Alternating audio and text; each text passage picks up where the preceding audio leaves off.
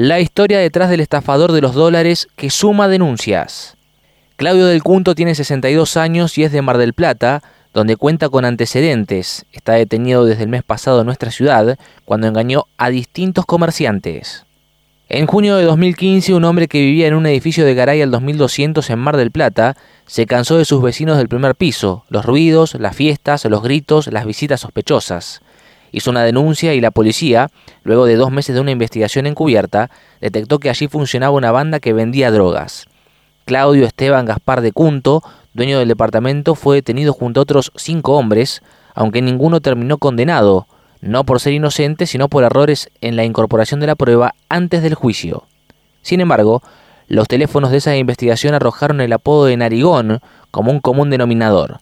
Narigón fue identificado como Maximiliano Campaña y así se alcanzaron eslabones más altos y se llegó a desarticular a una de las organizaciones narco más importantes de Mar del Plata.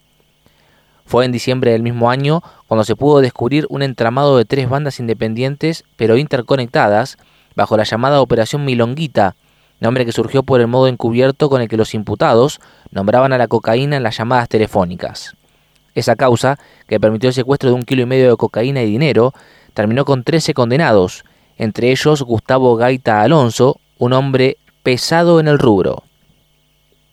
La punta del ovillo fue la causa de Decunto, que es ni más ni menos que el estafador de 62 años que detuvieron el mes pasado en nuestra ciudad, luego de engañar con dólares falsos a varios comerciantes mediante la compra de al menos nueve bicicletas y calzado. De poca monta. No está claro cómo Decunto terminó por nuestras calles, pero se sabe que llegó a principio de año y que en Mar del Plata lo tienen calificado como un malviviente de poca monta. De hecho, antes de venir para Bahía tuvo otras detenciones en La Feliz, en febrero de 2021 hurtó dos champús y dos acondicionadores de cabello de la farmacia ubicada en Avenida Colón y San Luis.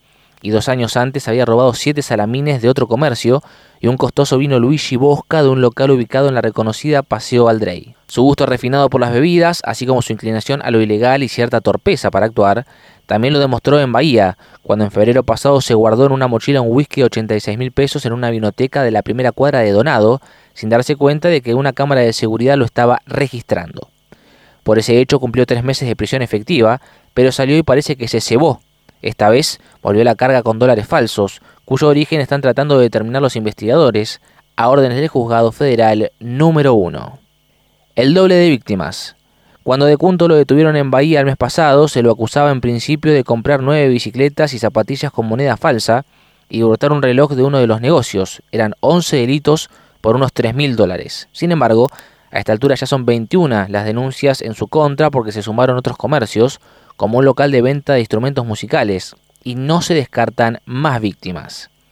La investigación no está cerrada ni mucho menos, aseguró una fuente policial que otros aspectos quedan por descubrir, es probable que haya actuado en otras ciudades de la región, como es habitual en este tipo de delitos, y también se busca determinar el origen de los billetes apócrifos, que son de muy buena calidad, aunque algunos presentaban el mismo número de serie. También averiguan si actuó con la complicidad de alguien, tal como sucedió con el hurto de la botella de whisky. En ese caso, también fue aprendido Eduardo Gabriel Santi Esteban, quien casualmente cuenta con antecedentes por maniobras defraudatorias en comercios locales con billetes falsos. En silencio, De Cunto hasta ahora no colaboró. Fue citado indagatoria en dos oportunidades, la segunda como ampliatoria de los nuevos delitos descubiertos, pero siempre se mantuvo en silencio.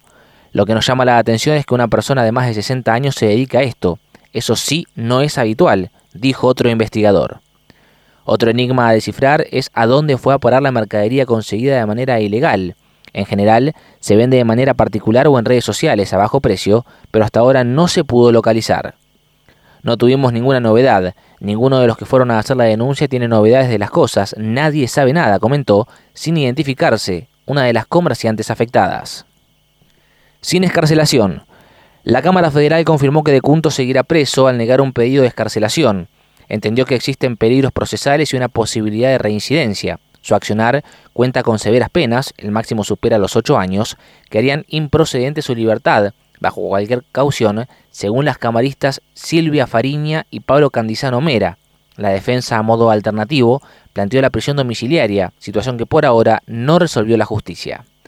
Después de estar detenido en la comisaría cuarta, cayó en la bicicletería de Washington 50 cuando intentaba adquirir un monopatín eléctrico con 700 dólares falsos.